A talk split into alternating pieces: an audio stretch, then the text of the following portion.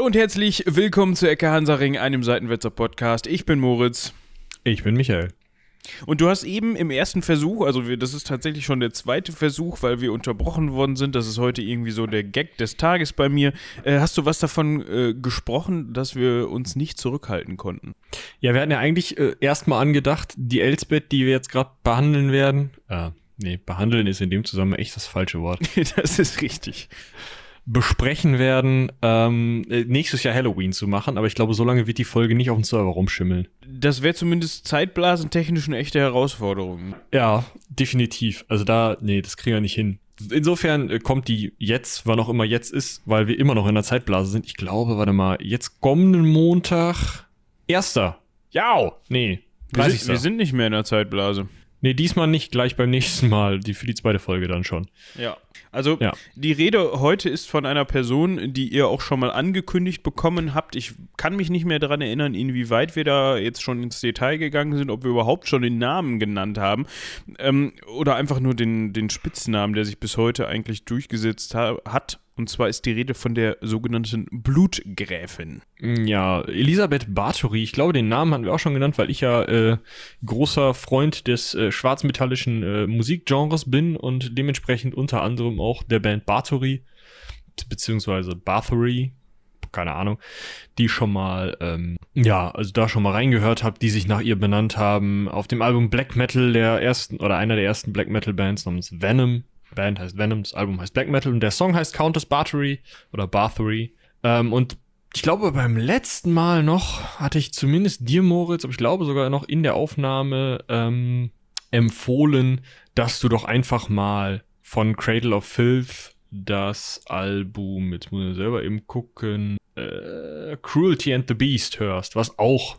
um äh, die gute Frau sich dreht. Du könntest dir, wenn du, falls du wolltest, auch mal, warte, das Cover da badet eine Frau in Blut. Und ich glaube, das ist äh, jetzt auch äh, für heute Programm. Ich habe auch noch gleich ein Lied zum Ausfaden, also alles cool. Das Problem ist nur, kann ich wahrscheinlich schlecht ein. Nein, das wirst du nicht verwenden dürfen, aber. Äh, aber die Leute können sich dann hinterher.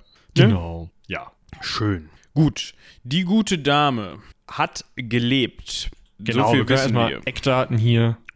Also das, es handelt sich hier tatsächlich trotz ihres ja, martialischen Spitznamens um eine historische Person. Also das ist jetzt nicht irgendwie Legende und von wegen man weiß nicht, ob sie gelebt hat oder so, sondern da ist man sich ziemlich sicher, ähm, dass Elisabeth im Jahre 1560 geboren ist und zwar in oh. Ungarn. Einmal äh, jemand, bei dem das Rechnen einfach ist. Das ist richtig. Äh, ich entschuldige mich bei allen Ungarn äh, und Ungarinnen, die jetzt hier zu zuhören, ähm, dass ich diesen Namen vergewaltigen werde, dieser Stadt. äh, und zwar Nyribator. Nyribator. Ja, ich hätte es auch so ausgesprochen, aber ich habe keine Ahnung, äh, was die Strüppelchen da oben auf dem I und dem A zu bedeuten haben. Also. Ja, die Kombination IY ist ja sowieso immer so, also ich glaube nicht Nyri, sondern Nyrbator, so würde ich es. Nir, Nyr, Nyr. Hat ja, Wikipedia Lautschrift? Hat bestimmt Lautschrift, aber wahrscheinlich äh, doch, warte mal, wir können da draufklicken. Nirbator. Ja, sagt die Lautschrift. Das ist, äh, das ist schön. So, und da ich ja hier der Kartenonkel bin. Hast du mal nachgeguckt, wo hab das kartet? Ha, Habe ich mal nachgeguckt, wo das kartet. Und das kartet, ähm, wenn man sich jetzt Ungarn vorstellt, ne? also so Ungarn in. Äh ich bin ganz schlecht in so Binnenländern. Ne? ja, das ist aber auch wirklich so. Also es ist halt so ein Flecken da irgendwo zwischen Russland und Europa. Ey, keine Ahnung. Ähm, und genau das ist das Problem. Mir fehlen so ein bisschen die ähm, äh, Landmarken, wo ich denn am besten dann beschreiben kann, wo das liegt. Also wenn man. Was ist Von dat, links. Äh, was ist das eigentlich für ein See? Ja, der hilft mir auch nicht. Warum steht da denn nichts dran? Ja, das ist gar kein See, das ist, äh, ne? Ähm, Balaton? Ich habe keine Ahnung. Der ist ziemlich groß, also das, das könnte sogar einer der größten Seen Europas sein. Okay, ich, ich habe einen Vorschlag. Äh, also das ist auf jeden Fall Ostungarn. Der östlichste äh, liegt fast im östlichsten Zipfel Ungarns, ähm, den man erreichen kann. Danach ist nämlich dann Rumänien oder, was ist das da drüber, äh, Ukraine. Ja. An dem Punkt, an dem sich die gedachten Linien zwischen Athen und Warschau und Mailand und Kiew schneiden, ungefähr da liegt's. Ähm, Bam. ja, das äh, stimmt. Das Ja, ja, jeweils also- ein paar tausend Kilometer, aber ähm, Jetzt, könnt ihr euch jetzt, dann. jetzt könnt ihr euch ja für, mit verbundenen Augen hinlaufen eigentlich. Ne? Das Aber wir müssen, also was ist denn, wie heißt dieser See südlich, äh, we- südwestlich von Budapest? Ähm, ist das der Balaton oder ist das der Fluss, der da durchgeht? Warum habe ich diesen See nicht auf dem Schirm? Du weißt, welchen Das ich scheint meine. der ne? Balaton zu sein, ja. Ich habe den auch nicht auf dem Schirm. Der sieht nämlich verdammt groß aus. Ja. Also Können da wir auch mal eine Folge drüber machen. Sieht so aus, ob du da Sylt schon mal drin verschwinden lassen kannst oder so. Wo ist denn Sylt? Während Ja. Moritz in dieser Folge über ungarische Gräfinnen und äh, österreichische Beamte ähm, nach Sylt sucht, Also, wir können so viel schon mal sagen, Elisabeth war nie auf Sylt. Wow. Also, wir befinden uns im Jahr 1560. Herrscher in Ungarn ist nicht, wie man jetzt vermuten würde, äh, ein König äh, Stefan, der hau mich tot wie vielte, weil die irgendwie gerne Stephans zu Königen hatten, sondern tatsächlich der österreichische Erzherzog, äh, König von Ungarn, ähm, was war noch alles? König von Böhmen äh, und noch so ein bisschen Gekröse. Rudolf II., Kaiser des Heiligen Römischen Reiches. So nämlich. So nämlich. Dessen eigene Domäne. Also es ist nicht so, dass der nur Kaiser von der ganzen Gegend war, sondern der war auch König von Ungarn und damit war ähm, die Familie Bathory, ähm, beziehungsweise ja, also die Eltern von, von äh, Elisabeth waren Vasallen von, äh, direkte Vasallen von Rudolf II. Und so war es dann auch Elisabeth später auch nach ihrer Hochzeit. Ja. Was man noch dazu erwähnen könnte, also wir ähm, sprechen hier, wenn wir von den Eltern sprechen, einmal vom Georg Bathory. Und ich bin, ich bin übrigens dafür, dass wir bei Bathory bleiben. Ja. Ähm, und von äh, Anna Bathory von Sumlios. äh, die war Schwester des polnischen äh, Königs Stefan Bathory. Ja. Ist alles ein bisschen kompliziert. Das Wort Bathory ist allerdings nicht irgendwie ein Titel oder so, sondern tatsächlich ein äh, Familienname. Ähm, das heißt, die beiden waren relativ nah verwandt. Also die waren zumindest so Cousins, Cousin, Cousine dritten oder vierten Grades, eher weniger. Ähm, ganz genau lässt sich das nicht mehr zurückverfolgen, aber die beiden, ähm, also Elisabeth war schon ein Kind von zwei Leuten, die relativ nah verwandt waren. Und interessanterweise äh, das Kind des dritten von vier Ehemännern von ihrer Mutter Anna Bathory. Also die hat ihre Ehemänner wohl irgendwie verschlissen. Ähm, nicht, dass das zum System wurde. Elisabeth hatte es nicht so mit Ehemännern. Ähm, außerdem hatte sie einen älteren Bruder namens Stefan, der auch noch mal kurz wichtig wird, allerdings nur durch sein Ableben. Ähm, also sie war durchaus in einem eigentlich relativ funktionierenden Familienverhältnissen eingebettet, aber eben äh, ihr Vater ähm, starb relativ schnell und dann der nächste kam dann halt auch. Ähm, und aber die Mutter war halt stabil, blieb am Leben ähm, und die Geschwister, der ältere Bruder und zwei jüngere Schwestern, ähm, hatten auch eben, ähm, ja, also hatten wohl ein gutes Verhältnis zueinander. Sie wurde ausgebildet, lernte Latein, Deutsch, Griechisch, Ungarisch konnte sie sowieso, Slowenisch. Ähm, und mit elf Jahren war dann auch so der Punkt gedacht, wo man sagte, ja gut, ne, das Kind ist jetzt auch schon elf, 1571. Die muss mal unter der Haube. Ja, ist ja auch ein, ne, so langsam Dringend. Zeit, ja. Und da hat man sich umgesehen und ich bin gerade schon für euch am, als Kartenonkel am Recherchieren, ähm, wo man sich umgesehen hat. Das ist nämlich wieder so ein, ach, guck mal da, schön. Mm, umgesehen hat man sich im heutigen Rumänien und geheiratet wurde nämlich, also beziehungsweise erstmal verlobt, ja, also mit elf erstmal verlobt, also wir wollen jetzt hier nicht, ne? Äh, ein Franz, und zwar Franz Nadasti. Nadasti? Nadasti. Na, das die, ich würde sagen, langes A, ja. Ja, mit diesem Pinöpel da oben drauf können wir das ja mal so aussprechen. Äh, und der kommt aus, äh, also Franz Nadasti von Vogarasvöld. Und Schön. das ist wirklich schön. Ähm, das ist nämlich ein Gebiet, ich weiß nicht, ob das noch deckungsgleich ist, ähm, im heutigen Rumänien. dass man auch im Deutschen als Fahrgarersland oder in Ungarisch äh, als Fahrgarersvöld bezeichnet, ähm, liegt im heutigen, ähm, oder es ist, ich weiß nicht, ob das sowas wie ein Bundesland ist oder so, ob die sowas überhaupt haben. Ähm, äh, ist, also ich habe jetzt einfach mal Wikipedia zur Rate gezogen und Wikipedia sagt, das ist eine Region im südlichen Transsilvanien, also ähm, im heutigen Rumänien. Und zwar heißt das heute Tara Fagarasului. Ah ja. ja Gut, das, dass du das aussprichst. Genau, und das liegt, ähm, wenn man so möchte, ja, im südlichen Rumänien. Halten wir fest, zusammen mit jemandem, der auf seinen Porträts aussieht wie der Teufel aus dem Märchen mit einem etwas geileren Bart. Falls du den mal kurz äh, oh, nachschauen Das habe ich mir noch gar nicht angesehen, aber das kann ich jetzt mal eben tun. Ein Traum. Ähm, ist sie Herrscherin eines Teils von Transsilvanien. Ich glaube, wir sind eigentlich schon wieder an Halloween. Also es ist, äh, wir haben das Wort Blutgräfin in den Raum geworfen, sind jetzt schon in Transsilvanien und der Typ sieht aus wie der Teufel persönlich. Vielen Dank für Ihre Aufmerksamkeit. Bis zum nächsten Mal. Es ist, äh, jetzt geht's ab. Also das ist, ähm, ja. Der sieht wirklich sehr, sehr also, weißt du, das ist so richtig, wenn du dir halt irgendwie, genauso wie man, das ist so klischeehaft eigentlich, ne? Wenn du sagst, da ist so ein, ja, wie du gerade sagtest, transsilvanischer Graf, dann stellt man sich den exakt so vor.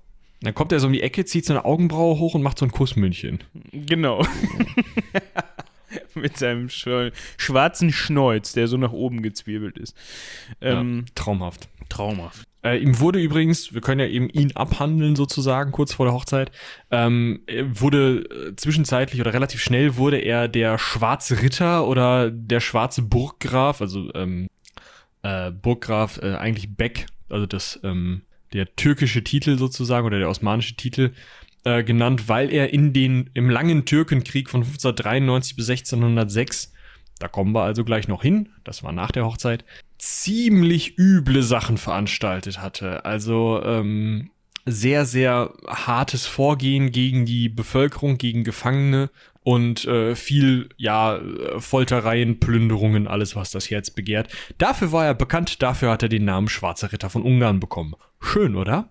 Ist, ähm, der Titel ist vielleicht etwas verharmlosend. Keine Ahnung, so gerade in der heutigen Zeit stelle ich mir unter einem schwarzen Ritter irgendwie was anderes vor. Die Popkultur hat da sicherlich auch was anderes rausgemacht. Aber gut, es ist. Äh, ja. ja. er war jetzt kein Cis-Lord, aber, ähm, ne? Ja, ich muss mal eben was äh, nachgucken. Kannst du dich noch an, ich weiß nicht, ob du das auch hattest, war damals mein erstes Spiel, was ich durchgespielt habe auf dem PC. Und zwar Hype the Time Quest. Nee. Kennst du nicht diese Playmo-Figur mit dem. Doch, doch, ich habe das, ich habe das, äh, das Cover kenne ich, aber. Das ist eigentlich. Äh, ich habe leider nie gespielt. Und da gab es, glaube ich, auch der, der böse. Den bösen schwarzen Ritter mit so Drachenflügelchen und Hörnern am Helm und riesengroßes Schwert und so, ne? Ja, ich weiß nur nicht, ob der auch der schwarze Ritter genannt wurde. Ich glaube schon. Ist auf jeden Fall ein knotengeiles Spiel damals gewesen. Das war noch so die Zeit, wo man sich für so ein. Ähm, Franchise äh, nicht nur irgendeinen Mist überlegt hat, sondern irgendwie sogar noch ein vollwertiges, also um das, also es ging ja eigentlich nur darum, um Playmobil zu vermarkten, aber man hat sich damals halt noch irgendwie, hat da noch Aufwand betrieben und da ein cooles Spiel rausgemacht. Ich meine, heutzutage, ja, Kamera ist äh, gruselig, äh, das, die, das macht dann, eigentlich hat das so eine 3D-Verfolgerkamera und wie man das dann damals lustig fand, hat man gesagt, so, jetzt kommst du in den Raum, wo du irgendwie einen Sprung, äh, Jumping, äh, Jumping Puzzle machen musst und da kleben wir die Kamera mal oben rechts in die Ecke. Weißt du, so, so völlig unmotiviert, so nach dem Motto, ach ja, jetzt kriegst du keine, das wäre zu einfach, wenn du jetzt hier so eine Verfolgerkamera hast, jetzt ist hier oben in der Ecke. Aber lässt sich leider nicht mehr spielen, mm, nur noch auf Windows XP. DOSBox. Ja, mal gucken. Ja. Ähm, aber daran erinnerte mich das gerade. Aber halten wir fest, äh, Elisabeth und Franz, klingt eigentlich sehr österreichisch für eine ungarische äh, Dann-Familie, heiraten 1575, da war Elisabeth noch 14, weil sie später im Jahre 1560 geboren wurde, als die Hochzeit stattfand. Und ähm, Franz war 19. Und dann ist er allerdings ja auch relativ schnell in diesen Krieg gezogen. Also der äh, lange Türkenkrieg war, ähm, oh nee, 1593, hat noch 20 Jahre. Gucke mal. Ui, hätte ich gar nicht gedacht. Ja, dann ist er gar nicht so schnell in den, in den Türkenkrieg gezogen, sondern ähm, sie trat zum Luthertum über und dann haben die erstmal so rumgemengt. Ne? Also gerüchteweise hat er ihr das Foltern beigebracht. Das mag stimmen, das mag auch nicht stimmen, weil wir müssen sowieso noch darauf eingehen, inwieweit diese ganzen Anschuldigungen jetzt stimmen oder nicht. Aber ähm, sie haben erstmal ein äh, nicht besonders, also zumindest in den Akten nicht besonders auffälliges, äh, auffälliges, auffälliges Leben geführt auf ihrer Burg. Ähm, die gute Elisabeth hat sich von Elisabeth nur Bathory in äh, Bathory Nas Nadasi, Nadasti, was hatten wir gesagt? Nadasti, Nadasti äh, umbenannt, ja. um diesen, diese Familienverbindung ähm, zu, äh, ja, abzubilden und hat insgesamt fünf Kinder bekommen. Anna, Ursula, Andreas, Katharina und Paul. Ist ja völlig klar, diese Namen. Ähm, die ähm, von den drei überlebten, nämlich Anna, Katharina und Paul. Und ähm, ja, an sich, äh, es lief, würde ich sagen, oder? Also, ja, vor allem lief es in Bezug auf ähm, den Einfluss der Familie, kann man so ein bisschen so sagen, ne? Ja klar, also wir haben natürlich, ähm, also gerade dann, als der Türkenkrieg anfing, hat die Familie eben äh, durchaus einiges an Geld gemacht. Auch die Eroberungen von Franz waren nicht besonders, äh, also nicht uneinträglich. Ähm, die Plünderungen und sowas bringen natürlich Geld. Er brachte ihr immer wieder Geschenke aus den osmanischen, ähm, äh, ja jetzt neu äh, habsburgischen Besitzungen oder wieder habsburgischen Besitzungen mit.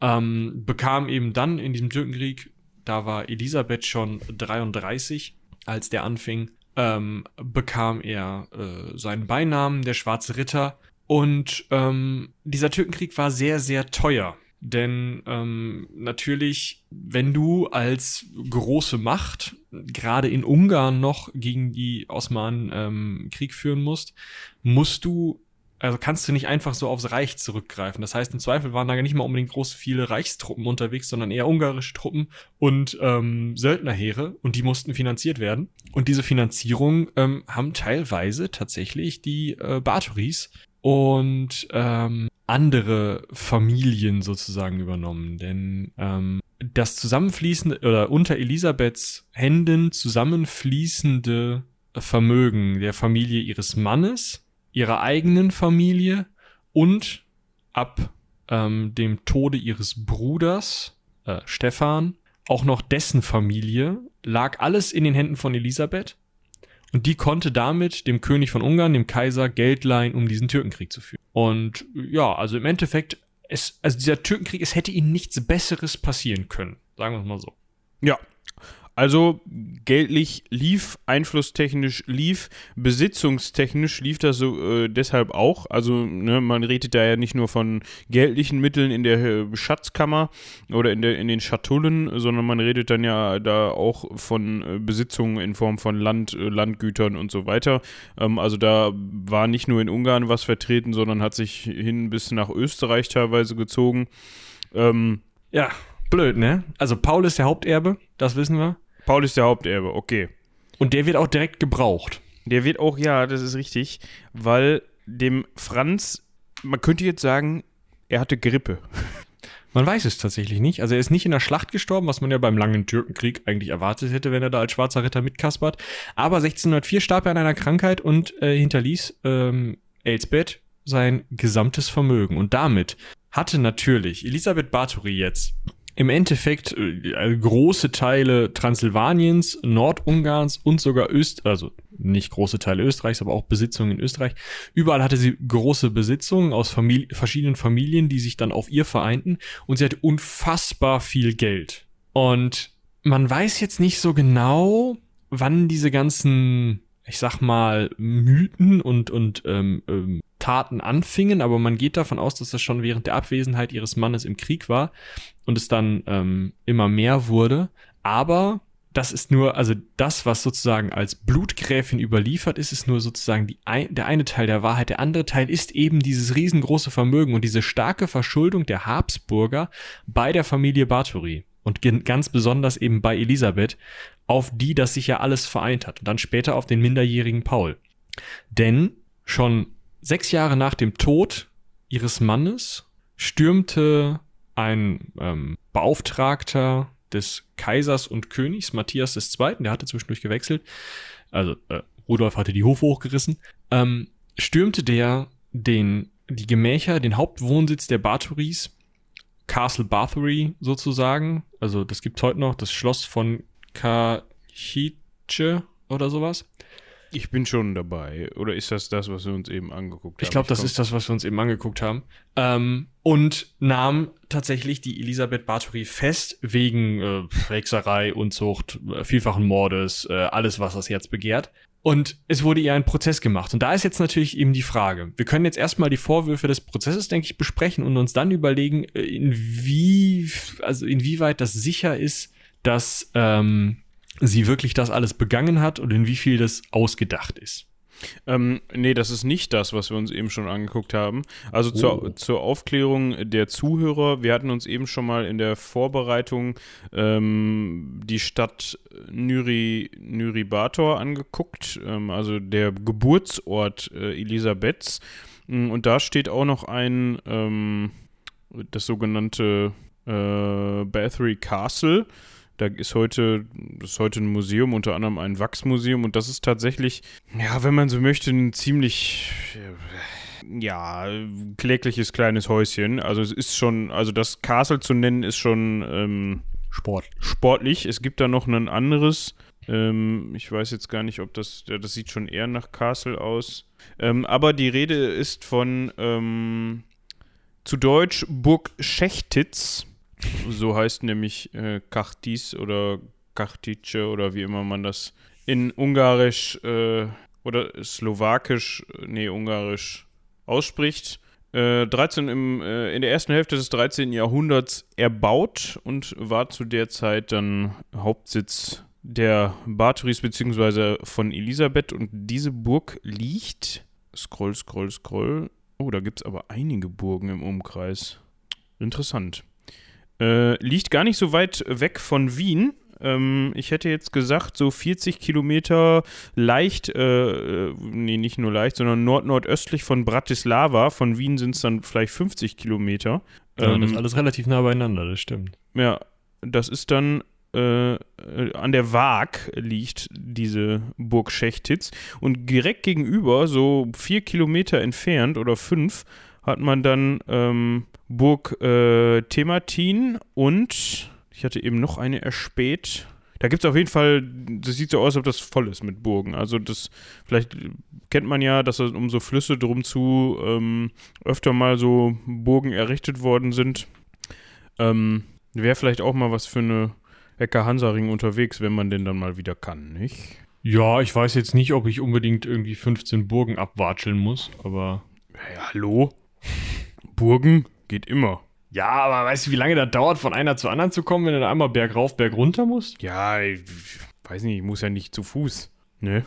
Ja, sieht Doch. auf jeden Fall, Burg Schechtitz ist nicht mehr so viel von übrig. Also Teile der, der Mauern stehen noch und der, äh, wenn es denn der Bergfried war, äh, zur Hälfte irgendwie, also das würde ich jetzt als Ruine bezeichnen, das, das was ich hier jetzt gerade auf den Bildern sehe.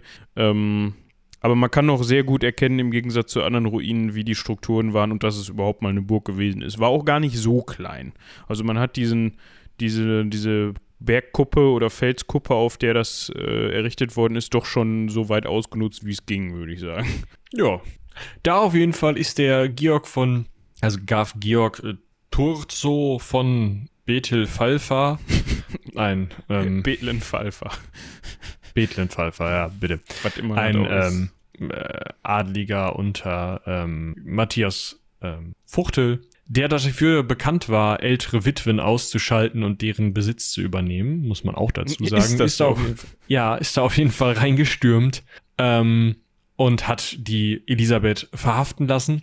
Äh, und ein Jahr später wurde ihr dann wegen mannigfaltigen Mordes an Dienerinnen der ähm, Prozess gemacht.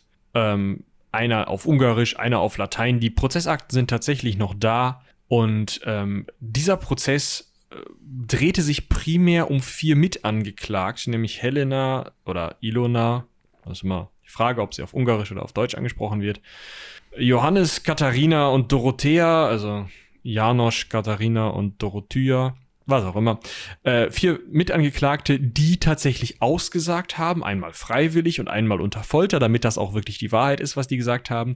Denn die adlige Elisabeth Bathory durfte nicht aussagen in dem Prozess, der alleine gegen sie gerichtet war. Das heißt, er war im Endeffekt ähm, dem also sie war im Endeffekt dem, dem Gericht ausgeliefert und dem, was die aus diesen vier Mitangeklagten rausprügelten. Und diese vier Mitangeklagten und einige weitere Zeugen haben das Folgende ausgesagt. Oder willst du erst ihre foltern? Äh, ich würde sagen, wir machen erst die Aussagen, oder? Ja, und zwar bezog es sich da ähm, ziemlich genau, wenn das denn der Wahrheit entspricht, ich meine unter Folter oder so, gibt man dann ja doch das eine oder andere von sich, was vielleicht so ein, derjenige, der einen foltert oder der das für Hör, Hör führt, gerne hören möchte. Obwohl ich weiß gar nicht, wie ist das gelaufen? Haben das dann, musste das dann deckungsgleich sein und wenn nicht, hat man nochmal gefoltert oder? Ich habe tatsächlich keine so richtige Ahnung, aber wahrscheinlich ähm, wurde das Geständnis schon mal reingereicht, dann konnte man das unterschreiben, dann wurde man gefoltert und konnte nochmal unterschreiben. Ah, okay, okay, okay. Ähm, also da geht es vor allem auch um die Foltermethoden. Ähm, ja, also sie und ihre Diener und Dienerinnen haben dann wohl unter anderem ihre Opfer gefesselt, äh, geschlagen, ausgepeitscht, also bis zum Tode ausgepeitscht, mit Scheren geschnitten. Ich habe mir da irgendwie so, so, weißt du, so, so Bastelscheren im Kopf mit so abgerundeten Spitzen, aber nee, die dann nee, wohl nicht. schon so andere.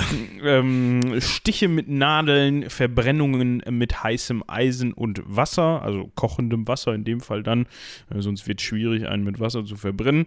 Ähm, übergießen mit Wasser im Frost.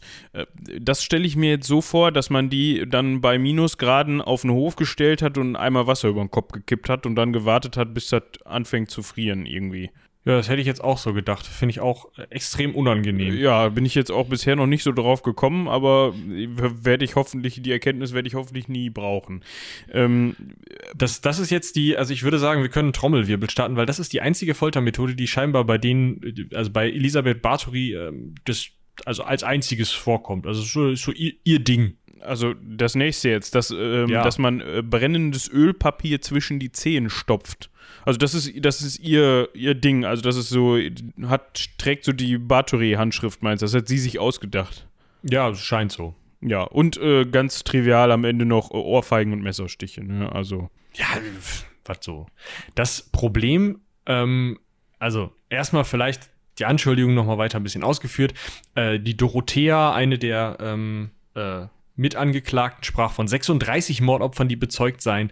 Äh, andere Zeugen äh, redeten von bis zu 80, also wirklich eine Serienmörderin, Serienkillerin. Ich glaube, man ist auch bei 36 Menschen ja, schon eine Serienmörderin. definitiv. Angeblich soll der Graf halt schon beim Stürmen der Burg Berg von Leichen gefunden haben, was er halt so, ne? 36 bis 80. Wäre jetzt nicht so ähm, clever, ne? Nee, wäre nicht so clever, aber scheinbar. Ähm, und das größte Problem ist, also aus damaliger Sicht natürlich, das waren nicht nur Bauernmädchen, weil dann hätte man ja sagen können, ja gut, ein Spleen, ne? Ja. Blöd. aber die hat auch Mädchen aus dem niederen Adel Ungarns, vielleicht sogar einige ähm, Mädchen aus dem niederen Adel Österreichs umgebracht. Und das war damals, ähm, also, also das war kein Spleen mehr, ne? Da musste man dann auch was machen. Und was hat man gemacht? Ähm, man hat erstmal sich natürlich um die Mitangeklagten gekümmert, weil die hatten ja gestanden und ähm, ja, hatten halt gesagt, ja gut, dann müssen wir uns erstmal um die kümmern. Das sind ja einfache Leute, die haben adlig umgebracht, das ist total gefährlich, das können wir nicht, äh, können wir nicht äh, so stehen lassen.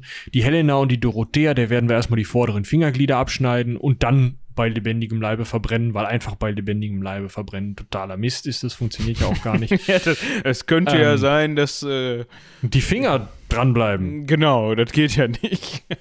ähm, Dann hat man den, den Jupp, den Johannes, den Janosch, den, ne, den Hausmeister von ihr, der da auch wohl mitgemacht haben soll.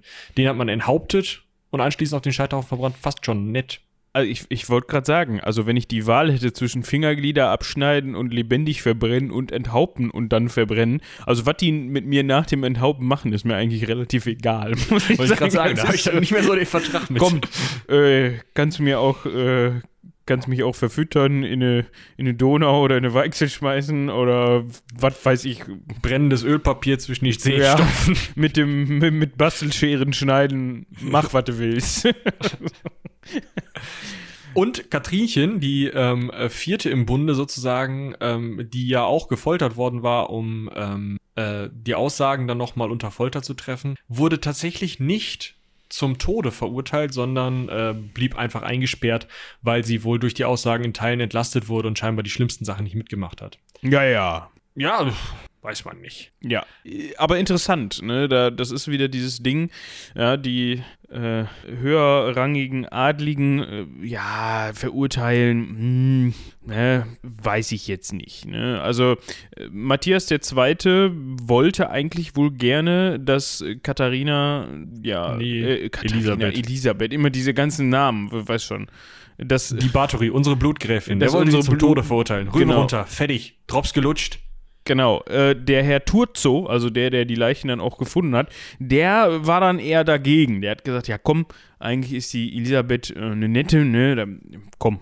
Ja, wurde dann auch nicht durchgezogen, also der Matthias konnte dann entweder umgestimmt werden oder es hat sich aus dem Prozess so ergeben, dass, ähm, jetzt bin ich die ganze Zeit bei Katharina. Elisabeth. Elisabeth blieb am Leben. Moment mal eben. Nee, warte, warte, warte, warte. Das müssen wir jetzt mal eben. Ah, okay, so kommt die. Ähm, ja, so kommt die Verwirrung. Ist eine von, den, ja. von ihren Mitarbeiterinnen. Ja, genau. Deshalb die Verwirrung. Es gibt eine Katharina und eine Elisabeth. Und die Elisabeth ist die Schlimme und Katharina ist die. Äh, ja, die äh, Katharina. Also die Katharina, die äh, Wäscherin war sie, glaube ich, ähm, wurde nicht verurteilt. Das war die, die zu Teilen entlastet wurde. Da besteht Verwechslungsgefahr. Ähm, unsere Elisabeth, also die Blutgräfin, wurde natürlich nicht entlastet. Ja, die war natürlich Rädelsführerin dieses ganzen. Äh, sie hat Dingens. selber gesagt, sie hätte es nie gemacht, aber sie durfte ja nicht aussagen. Äh, ja, das ist natürlich praktisch, ne, wenn die, die Hauptangeklagte nicht aussagen darf. Ähm, und in dem Fall stimmt das aber auch. Elisabeth, also Matthias II. hatte kein Interesse an Katharina, der Wäscherin, sondern er wollte, dass Elisabeth zum Tode verurteilt wird. Ähm, ist dann aber nicht so geschehen und Elisabeth wurde auf ihrer eigenen Burg, also auf der Burg Schechtitz, eingesperrt bis zu ihrem Tode. Also sie hatte dann da Hausarrest und der auch so eingehalten worden ist. Ähm, und 1611 durften dann nochmal Familienangehörige vorbeikommen und da konnte man dann nochmal über Testament und Erbansprüche und. Ähm, also im Endeffekt direkt nach dem Prozess. Ja. Und danach durfte dann nur noch der Graf Turso zu ihr, was natürlich auch nochmal so eine Sache ist. Also äh, sie hat ihren Sohn Paul als Stammhalter eingesetzt, der also diese gesamte, ähm, auch das gesamte Vermögen und so geerbt hat. Ähm, wobei, also gerade die Ländereien, Vermögen war gar nicht mehr so viel da, weil viel halt verliehen war und so Kaiser neigen nicht unbedingt dazu, ihre Schulden zurückzuzahlen. Ähm, gerade wenn man dann eingesperrt ist. Und dieser Graf Turso hat es halt eben dadurch geschafft, so ein bisschen Kontrolle über diese Ländereien äh, an sich zu reißen. Das ist nämlich auch der Grund, warum man, warum manche Leute sagen, hm, die Elisabeth, die war gar nicht viel schlimmer als irgendwelche anderen. Weil nämlich, klar, nach ihrem Tod ihre Kinder Teile des Erbes bekommen haben und der Paul eben als Stammhalter eingesetzt wurde, trotzdem der ähm, Graf Turso da einen Daumen drauf gehalten hat. Also nicht, dass der jetzt die ganzen Ländereien bekommen hätte, aber er hat sich halt hier und da aber so kleine Stücke vom Kuchen abschneiden können. Und das wäre natürlich nicht möglich gewesen, wenn Elisabeth da immer noch einen Finger drauf gehabt hätte. Elisabeth selber ist nach vier Jahren, 1615, im Alter von 55 Jahren in ihrer Zelle verstorben. Und wurde dann tatsächlich christlich beigesetzt. Das finde ich noch ganz spannend. Also ja, in einer Kirche. Habe ich gerade auch gedacht, dass man da trotzdem hingegangen ist und ihr das äh, gestattet hat, quasi. Könnte man ja auch denken, hm, hm, die Blutgräfin selbst, die kommt nicht in geweihten, in geweihten Boden. Ja, das wäre eigentlich so die Idee, aber äh, scheinbar hat man das so gelassen. Jetzt ist das Ganze aber, also ihr habt ja schon beim Prozess, ja, so ein bisschen rumgedruckst und hm, geguckt, das Problem mit diesem Prozess ist, es gibt zwar diese Prozessakten und die sind auch relativ detailliert, aber wie viel von dem stimmt, können wir nicht genau sagen. Denn es gibt Gründe, warum man davon ausgehen kann oder auf die, äh, sich auf die Position stellen kann, dass die Bathory unschuldig ist. Wahrscheinlich liegt die Wahrheit irgendwo dazwischen. Es war gleichzeitig eine, äh, eine Intrige und gleichzeitig war sie irgendwie ähm, Serienmörderin. Aber das ist ja auch immer so eine Art von Druckmittel, das man dann in der Hand hat, ne? Selbst wenn man weiß, okay, da verschwinden vielleicht irgendwie ähm, Zumindest spricht sich das vielleicht rum, dass da ähm, ja keine Adligen bisher, aber Mädchen verschwinden oder generell ähm, Menschen verschwinden und dann ja vielleicht auch mal die ein oder andere Adlige. Bisher hat einen das nicht ganz so interessiert, weil das auch einflussreiche Leute waren. Also das ist jetzt alles so Spekulation, ne? aber man, man hat ja doch jetzt schon auch im Verlaufe dieses Podcasts so das eine oder andere schon besprochen und kann sich jetzt ja so ein bisschen vorstellen, wie das vielleicht gelaufen sein könnte.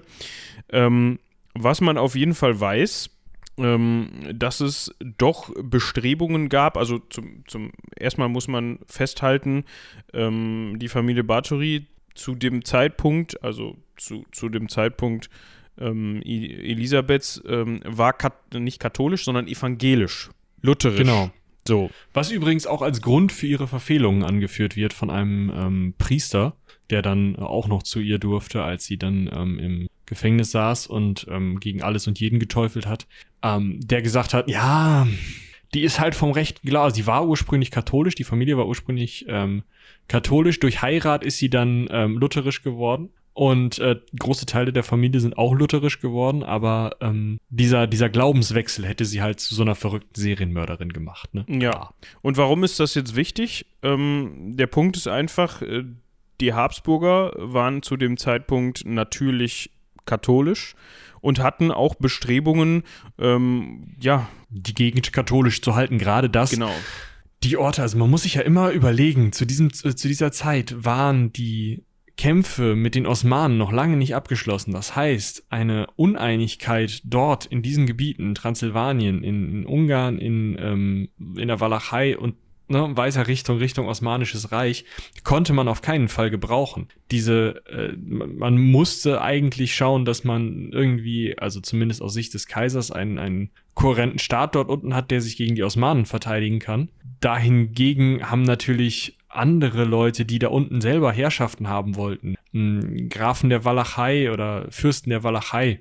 Dracula war ja auch so einer, aber auch ähm, die Fürsten von Transsilvanien, die aus der Familie Bathory kamen, wechselnd. Teilweise hat Rudolf von Habsburg, der Kaiser vor Matthias, der sie verurteilt hat, ähm, auch mal die Herrschaft über Transsilvanien ausgeübt.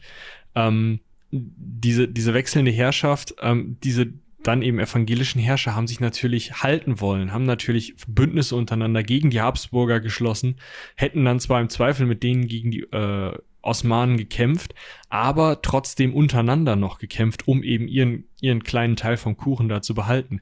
Und wenn ich jetzt jemanden habe, wie die äh, Elisabeth Bathory, die Geld und Länder in allen habsburgischen Besitzungen, außer vielleicht Böhmen hat, die Geld an den Kaiser für den Türkenkrieg verleiht, und die gleichzeitig verwandt ist mit jemandem, der auf den Thron von Transsilvanien möchte und der wiederum persönlich mit den Walachen verbündet ist, die dann wiederum gegen den ungarischen König und Kaiser, der ja geldmäßig von der gleichen Familie abhängig ist, im Zweifel in den Krieg ziehen würden, dann ist es ja viel einfacher hinzugehen und zu sagen, wir nehmen diesen, diesen Geldhahn sozusagen, wir nehmen diesen, diesen Faktor raus, diese Schulden raus, weil wenn die Frau im Kerker sitzt, dann hat die uns keine, also dann sind die Schulden halt egal.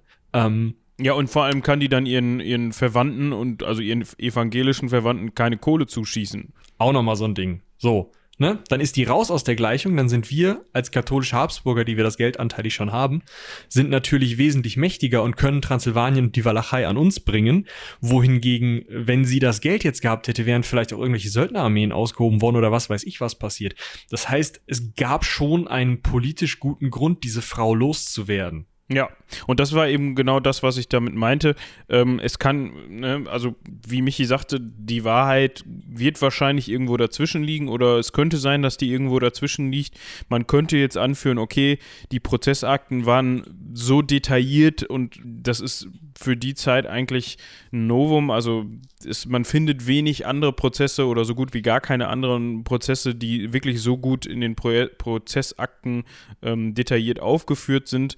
Ähm, aber was ich damit meinte, ist, kann ja auch gut sein, dass man schon länger davon wusste und sich einfach diesen Zeitpunkt rausgesucht hat und gesagt hat, so komm, ein dunkles Geheimnis, wir haben da was, die ist nicht ganz, äh, ne, die da oben im Kopf geht irgendwas vor und die lässt ständig, äh, muckt ständig irgendwelche kleinen Mädchen ab, das könnten wir jetzt mal für unsere Zwecke nutzen. So, ne, also das wäre ja so ein Ding, was dazwischen liegen würde. Aber wie gesagt, das ist Spekulation, aber man weiß ja, wie sowas läuft. Ja, also man muss halt sagen, das, was mit den Bediensteten teilweise passiert ist, also dass die irgendwie ähm, geprügelt wurden, dass sie mal äh, im Winter nach draußen gesperrt wurden, obwohl es äußerst kalt wurde, ähm, dass teilweise auch ähm, ja Foltermethoden in geringerem Maße angewendet wurden, also ähm, irgendwelches ähm, Schneiden, Kratzen, ähm, wie gesagt, Prügeln. Das war für die damaligen Adligen sehr normal. Also es war nicht so, dass es auffällig gewesen wäre, wenn jetzt mal ein Adliger eine Bedienstete, die einen Teller runtergeschmissen hat, aus dem Raum prügelt. Und die dabei versehentlich gestorben ist das passiert. Dann sind die halt eine Treppe runtergefallen oder was auch immer. Also. Ähm, vielleicht wäre es an der Stelle, sorry, äh, vielleicht wäre es an der Stelle sinnvoll, nochmal eben drauf einzugehen, ähm, wie da das Verhältnis zwischen Adligen und Nicht-Adligen war, vor allem was Stände angeht und was äh, Leibeigenschaft und so angeht. Weil das ist ja sicherlich eine Frage, die jetzt aufkommt. Du meinst, also, ja, es gibt ja diese, diese Leibeigenen, das sind ja ähm, nicht nur Bauern, sondern eben auch, auch ähm, dann zum Dienst auf den Höfen oder auf den, auf den Burgen und sonst wie was verpflichtete Leute, ähm, die ja da auch nicht weg dürfen, das meinst du. Also du hast ja, im also, Endeffekt eine Sklaverei. Ja, also ähm, was ich damit meinte, es besteht ja auch nochmal ein Unterschied zwischen ähm, wie du, wie die, wie du mit den Leuten umgehen konntest vor dem Gesetz, Gesetz in Anführungsstrichen, wenn es ein Leibeigener war oder ein freier Bauer oder ein freier ähm, Mensch, Mann, Frau, wie auch immer. Ne? Ähm, also das ist, da wäre sicherlich rechtlich nochmal ein Unterschied dazwischen gewesen, ob ich jetzt einem Leibeigenen den Kopf einschlage, weil er einen Teller hat fallen lassen oder äh, jemand frei ist. So, so, so beschissen und Auf pervers wie das ist, aber auf jeden Fall, in der damaligen Rechtsprechung muss man ganz klar sehen, dass, ähm, keine Ahnung, wenn, wenn ähm, dir der Tod eines Adligen 100 Punkte gibt, dann äh, oder dich 100 Punkte kostet oder wie auch immer ähm, und du einen Freibauern umbringst, dann sind das vielleicht nur noch 10, 15 Punkte und für einen Leibeigenen gibt es dann halt noch einen Punkt, wenn du selber adlig bist. Andersrum, wenn du selber ein Leibeigener bist, dann gibt es 100 Punkte für alles. Also ähm, diese, das war überhaupt keine, also nichts, was wir heute als Gerechtigkeit ansehen würden. Dieser Stand zählte unfassbar stark rein. Du hast halt, wie gesagt, diese Leibeigenen, die wirklich äh, auf die Scholle sozusagen gebunden sind, auf der sie wohnen. Also wenn du Leibeigener dieser Burg bist, dann gehört deine Familie auf diese Burg und alle aus dieser Familie werden auf dieser Burg irgendwie eine sinnvolle, für die Burgherren, an, nach Ansicht der Burgherren oder Burgherrinnen, ähm, wie jetzt bei der Bathory, sinnvolle Tätigkeit ausüben. Und natürlich kann es sein, dass jemand, der dem die Scholle vor der Burg gehört und die Burg gehört, sagt, ah, ich brauche aber neue Leute, dann hole ich mir wen von der Scholle da vorne. Und dann wurdest du als Leibeigener sozusagen von der Scholle da vorne an die Scholle der Burg gebunden. Aber du warst da fest. Du konntest da nicht mal eben weg. Und wenn du wegkamst, dann kamst du halt weg, da wurde auch nicht hinterher ermittelt oder sonst was. Dann bist du halt eine Treppe runtergefallen. Oh mein Gott. Das war den Leuten halt wirklich egal. Wohingegen gerade dieser Tod von niederadligen Frauen halt wirklich etwas war, ähm, wenn er denn so stattgefunden hatte, wovon man wohl ausgehen muss, dass ähm, ja die Batterie angefangen hat, eben niederadlige Frauen umzubringen. Das war eben ja so viel fieser, so viel, ich nenne es mal mehr wert, also so viel mh, rechtswürdiger, wie, wie, auch immer man das nennen möchte. Also so, so, so viel schlimmer einfach in den Augen der damaligen Zeit und besonders in den Augen der rechtsprechenden äh, des rechtsprechenden Adels, weil das muss man ja auch sehen. Wir haben ja gerade gehört, Matthias, der Kaiser, hat das Urteil gesprochen. Es war nicht so, dass da irgendwer hingegangen wäre und, und, ein unabhängiges Gericht mit sechs Geschworenen oder sowas eingerufen wurde. Nein, da, da war dieser Graf, der war der Ermittler, der hat sich Folterknechte besorgt, die haben die Leute gefoltert, dann hat er zwei schriftliche Urteile genommen, dann ist er damit zu Matze hin. Matze hat da kurz drüber gelesen und dann hat er gesagt, ja, pff, Rübe runter. Und dann hat der, ähm, dieser Graf, ich habe den Namen schon wieder vergessen, ähm, Turso. Turso, ja der hat dann gesagt, nee, Rübe runter ist blöd. Hat Matthias gesagt, äh, warum? Hat der Graf gesagt, ja, pass mal auf, äh, wenn wir jetzt die Rübe runterhauen, dann erbt das direkt Paule und Paule hat da so einen Vormund und dann wird dann haben wir das gleiche Problem. Wie wäre es, wenn wir sie erstmal ein paar Jahre im Kerker lassen? Dann kann sie das mit dem Erben noch so ein bisschen äh, vielleicht aufteilen. Hoffentlich macht sie das. Ich kann da so ein bisschen meinen Daumen drauf halten und kann noch mal gucken, dass der Vormund von dem Paule vielleicht auch äh, in unsere Richtung tendiert. Da hat Matze gesagt, ja gut, okay, Kerkerhaft. Ja. So, und das war's. Und das war ein persönliches Gespräch zwischen, zwischen dem, dem ähm, Matze Georg und Turso und dem Matzo. Äh, Matze. Matzo Turso. ist auch Matze. schön. Matzo, ja, war ein persönliches Gespräch zwischen Matzo. Ja. Kennt man ja, diesen Kaiser. Also, Kaiser war, Matzo der Zweite. das war, ja, das, das Rechtssystem war halt einfach ein ganz, ganz, ganz, ganz anderes und viel, viel, viel, viel willkürlicher. Ja. So, ähm, so viel dazu, würde ich sagen. Wir können jetzt noch mal eben ganz kurz auf die, die Legende der Blutgräfin eingehen, also dieses Ding, was sich dann später daraus entwickelt hat. Also nicht, dass wenn die Vorwürfe, die bei dieser Gerichtsverhandlung stimmen sollten, dass das nicht reicht, um so eine Legende zu schüren. Ähm, nein, es gab da einen Herrn äh, Laszlo Turci. Genau. Turoci, ein Ungar, ja. Und der und hat. Jesuit. Und Jesuit. Also ein, genau, ja. also ein katholischer Gegenreformator tatsächlich. Also der wollte das Luthertum nochmal in schlechtere Licht rücken, hat also, da können wir natürlich, ja, das können wir im Hinterkopf behalten, wenn wir jetzt uns überlegen, hat also diese These nochmal aufgegriffen, dass die Bathory nur deswegen verrückt geworden sei, weil sie in ihrer Jugend vom Katholizismus zum Luthertum übergetreten sei. Ja. Und ähm, die Ausführungen, also das Werk äh, von Laszlo, basiert zwar auf den Originalprozessakten, ähm, er hat dann da aber wohl, ja, seiner Fantasie so ein bisschen freien Lauf gelassen. Das war ihm wohl noch ein bisschen zu wenig. Er hat dann unter anderem noch so eine Geschichte mit reingeschrieben, dass sie angeblich Blutspritzer abbekommen haben soll. Also das kann durchaus mal passiert sein, keine Ahnung. Aber, und jetzt kommt der Punkt, ähm, sie hat dann festgestellt, Mensch, ich habe hier so Blutsprenkler abbekommen von einer jungen Frau, einem Mädchen, und an dieser Stelle ist meine Haut jünger geworden. Und das ah. hat sie dann, ja, genau. Anti-Aging, hör mal. Ja, und das hat sie dann natürlich zum Anlass genommen, ähm, sich zu denken, Mensch, karten mal hier die ganzen Mädchen und äh, junge Mädchen und Frauen ran, die töten wir dann und dann kann ich in deren äh, Blut baden und werde dann selber natürlich jugendlich und attraktiv für immer. Ne? Also ne, ist klar. Klar. Man, man kennt das. Ach und so jetzt wird auch ein Schuh draus, warum man Helena und Dorothea die Fingerglieder abgeschnitten hat. Ganz klar, das sind ja Hexen. Und das hilft da, damit die nicht mehr die Blitze vom Imperator schießen können oder was? Genau. also das hat der wahrscheinlich der Laszlo noch nicht gewusst, aber äh, dass das Hexen waren, das wusste der.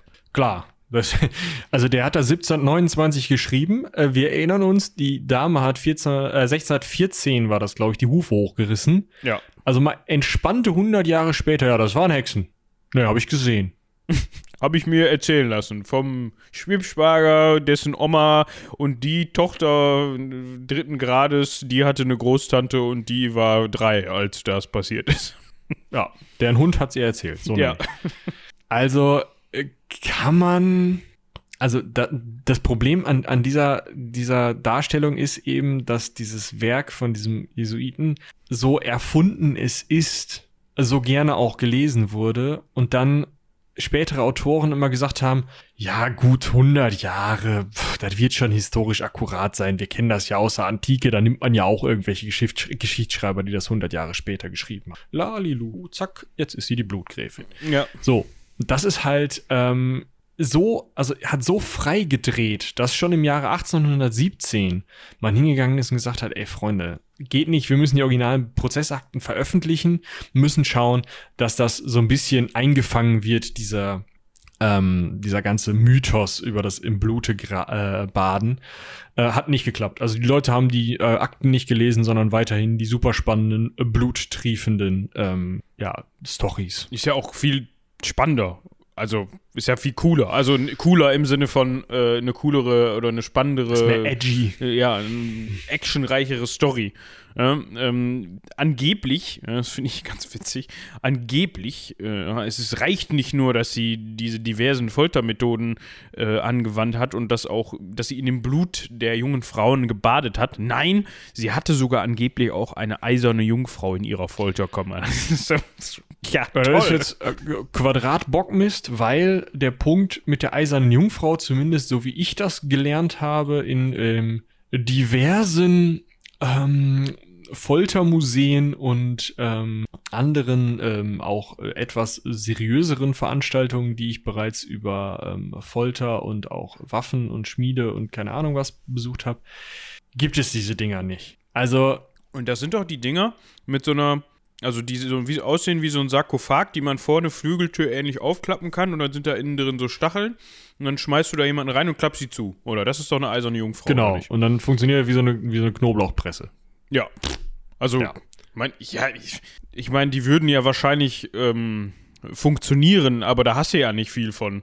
Also du machst die Tür zu und dann war's das, oder nicht? Ja, also ja, klar, als, als Folternde ist das natürlich auch nochmal so eine Sache. Nein, aber ich sag, ich sag mal, weil du sagst, die Dinger gibt es nicht, aber die würden ja theoretisch, das Prinzip würde ja funktionieren. Ich habe ne, ne, einen Kasten, der Stacheln innen drin hat und die, die sind so angeordnet, dass wenn ich die Tür zumache, dass der Mensch da keinen Platz mehr hat. Dann wird er halt aufgespießt von diesen Stacheln und dann ist, ja. Ja, ja, funktionieren tut das, aber da ist, also. Hat es nie gegeben, meinst du? Also ziemlich sicher nicht. Also okay. es gibt so Gerüchte und Erzählungen darüber, aber wahrscheinlich ist das Ding äh, zumindest zu sehr großen Teilen äh, aufgepustet worden ähm, von äh, ja, neuzeitlichen Autoren. Okay. Also ist es jetzt auch nicht so, dass man mal irgendwo im Keller eine gefunden hat oder so. Ich gucke gerade mal, aber ich meine nicht. Finde ich spannend. Hätte ich jetzt gar nicht gedacht, weil ich dachte so, ja, selbst wenn die jetzt nicht, also irgendwer wird schon mal auf die Idee gekommen sein, sowas benutzt zu haben. Ah, so. Also, es gibt viele Dinge, die als eiserne Jungfrauen dargestellt werden. Das sind ähm, so Schränke, die halt ne, mit einem Frauenkopf oben. Da hast du die Leute aber meistens nur reingetan, dann waren da so ein bisschen kürzere Piekser oder gar keine Stacheln innen. Und das waren mehr so Schandmäntel, nannte man die. Dort hat man Leute eben eingesperrt, um sie eines Ehrenverbrechens, also ähnlich wie an den Pranger gestellt, ne, um, um, sie dafür zu bestrafen. Es gab aber wohl in der Antike, 207 bis 192 vor Christus, ähm, in Sparta ähm, ein Ding, was wohl einer eisernen Jungfrau ähm, näher kommt, dahingehend, dass ähm, Stacheln an den Armen, ähm, an den Händen und am Oberkörper gewesen sind. Ähm, dadurch wurde dann, also dadurch wurden keine inneren Organe ver, äh, verletzt, sondern die wurden nur so leicht angestochen und sind dann meistens verblutet. Ja, das Allerdings ist, ist das auch nicht so besonders ähm, krass gut belegt. Das hat sich der Nabis dann ausgedacht, ne? Der spartanische ja. König Nabis. Ähm, ja, gut, also dass das, wie, wie gerade gesagt, also dass man das theoretisch bauen kann, aber ja, ist dann halt die Frage, wie oft ist das benutzt wird. Aber ja, sie soll angeblich eine gehabt haben, aber ne, vielleicht nur zum Angucken und äh, so in eine Sammlung drin. Wie andere Oldtimer sammeln, hat die vielleicht, ne? Foltergeräte gesammelt. Sie hatte ja ihre ölgetränkten Zettel. Genau. Ja, und wie ähm, man das so möchte, wenn man von Blut spricht, hat man natürlich auch schnell die Verbindung zu ähm, Vampiren und äh, vor allem in der heutigen Popkultur wurde dann äh, die Blutgräfin auch gerne mal in einen äh, vampirischen Kontext eingeordnet. Ne? Also ähm, 1970 gab es mal im Zusammenhang mit einem Vampirfilm Werbung, ähm, also um für diesen Vampirfilm zu werben, wurde dann eben die Blutgräfin wieder rausgeholt. Ähm, und seitdem taucht die halt auch immer wieder, oder dieser Begriff der Blutgräfin, ob das dann jetzt wirklich sie ist oder ob man dann einfach, ähm, ja, eine passende Eben. Figur genommen hatte und gesagt hat, das ist jetzt die Blutgräfin, ist, weiß ich nicht, aber kann man sich ja denken, dass man das schnell in diese Ecke drückt. Genau, also es gibt halt einige ähm, verschiedene Filme, tschechisch-kanadische Filme wie Blood Countess und Blood Countess 2.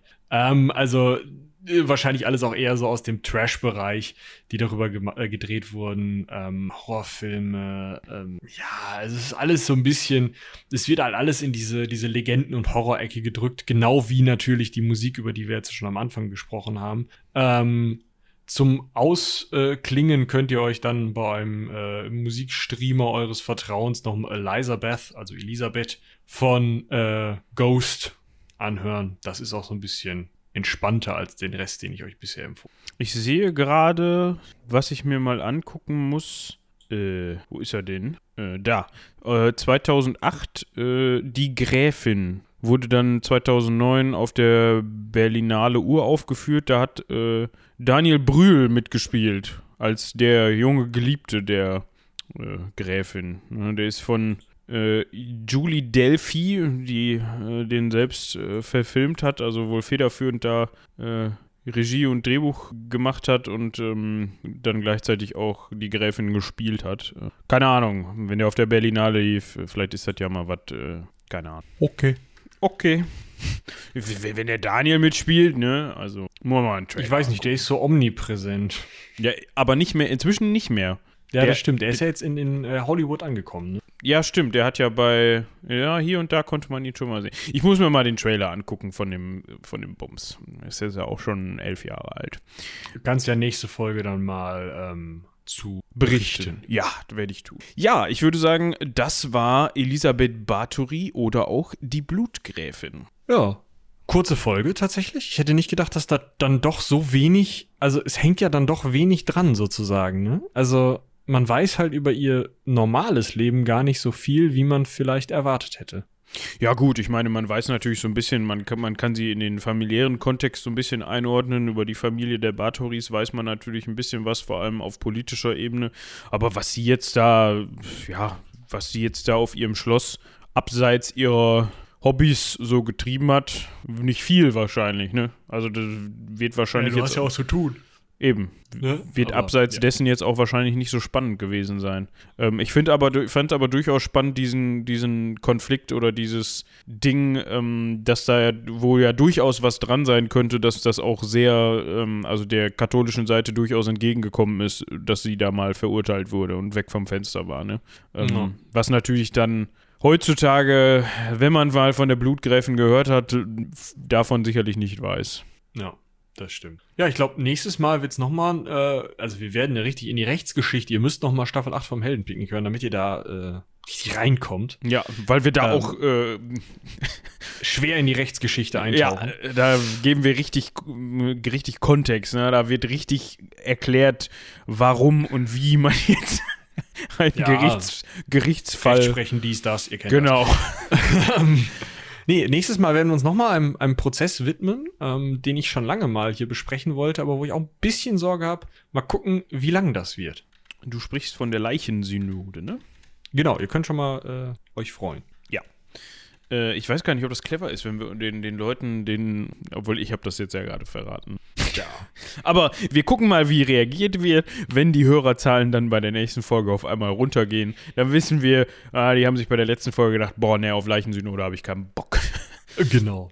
Was wir jetzt natürlich zum Ende hin noch machen müssen, machen dürfen, ist uns bei Ronja zu bedanken, die uns die Recherche zu Elisabeth Bathory zur Verfügung gestellt hat und das Ganze halt dankenswerterweise auf Fakten runtergekocht hat und nicht diese ganzen, also die ganzen Mythen halt schön zur Seite gestellt hat, damit man die als Mythen besprechen kann. Ja, vielen Dank an Ronja an dieser Stelle. So, ich bin gerade überlegen, haben wir noch irgendwas zu erwähnen, irgendwas Crossselliges? Wir haben gerade das Heldenpicknick schon so schön sneaky mit eingewoben. Sneaky. Mhm. Ähm, dazu können wir wie immer nur sagen, wenn jetzt, ich habe tatsächlich, das müsste man mal irgendwie analysieren, wie, inwieweit sich die Hörerschaften decken. Ja, also wir können uns ja mal eine Mail an rumlabern.seitenwälzer.de schreiben, äh, ob sich die Hörerschaft deckt. Ja, ob ihr auch das Heldenpicknick hört äh, oder nicht. Und wenn, wenn, wenn ja, nee, wenn nicht, warum nicht? Genau. das ist immer toll. da hat man Bock drauf, sich dann so, es ist wie in der Uni, weißt du, wenn du so hier äh, die Woche der, ähm, äh, sehr schnell, äh, Evaluierung, ne? wo dann jeder Dozent ja. ankommt mit so einem Schnipselchen und sagt, hier, äh, geht mal da auf die Seite und dann tragt mir mal ein, was gut und was nicht gut war. Und du denkst dir so, ey, Digga, als ob ich für einen Bock habe für ein schlechtes Seminar auch noch mich da eine halbe Stunde, aber es ist eigentlich Blödsinn, weil ne, man hat ja da die Chance einzutragen, ey, deine, deine Unterrichtsmethoden waren des, aus diesen Gründen nicht so gut oder sind nicht so gut bei mir angekommen, aber man ist ja dann auch zu sehr Student, ne? Ähm, ja, man ist halt zu faul, das ist richtig. Genau.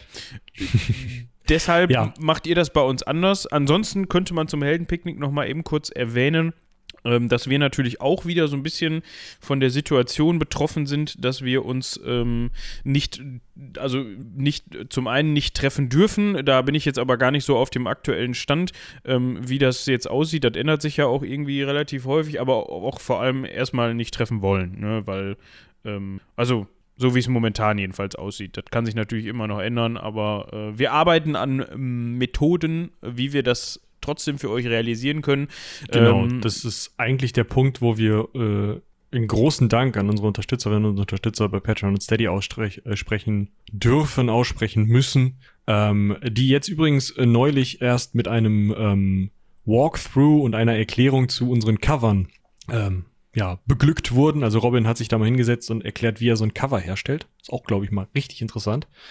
Ähm, und nur wegen euch, weil ihr uns das Geld gebt, den kleinen Obolus, den ihr uns da gebt, den wir jetzt angespart haben, können, konnten wir jetzt Technik kaufen, die uns ermöglicht, ähm, in den einzelnen, also zu Hause am Internet zu hängen und trotzdem, bei mir und Lena ist es ja so, dass wir das zu zweit machen, ähm, dann halt nicht irgendwie die Internetleitung zu überlasten, weil irgendwer am Laptop unten und irgendwer am Laptop oben irgendwie aufnimmt oder so, sondern dass man das alles schön ähm, rund und vernünftig so aufnehmen kann, dass es qualitativ wenigstens an ein Live-Treffen rankommt. Ja, also Ziel ist natürlich, dass ihr da überhaupt keinen Unterschied merkt. Mal gucken, aber ähm, ja, es, wir wollen auf keinen Fall jetzt wieder ewig im Stillstand ähm, genau. verfallen. Also die Weihnachtsfolge ist schon in Mache. Ja, wir, wir werden da definitiv eine kleine ähm, Zeit zum Überbrücken brauchen, aber keine Angst, es geht weiter. Genau. Genauso wie es nächste Woche weitergeht. Und in diesem Sinne, bis dahin. Tschüss. Haut rein, bis zum nächsten Mal. Ciao.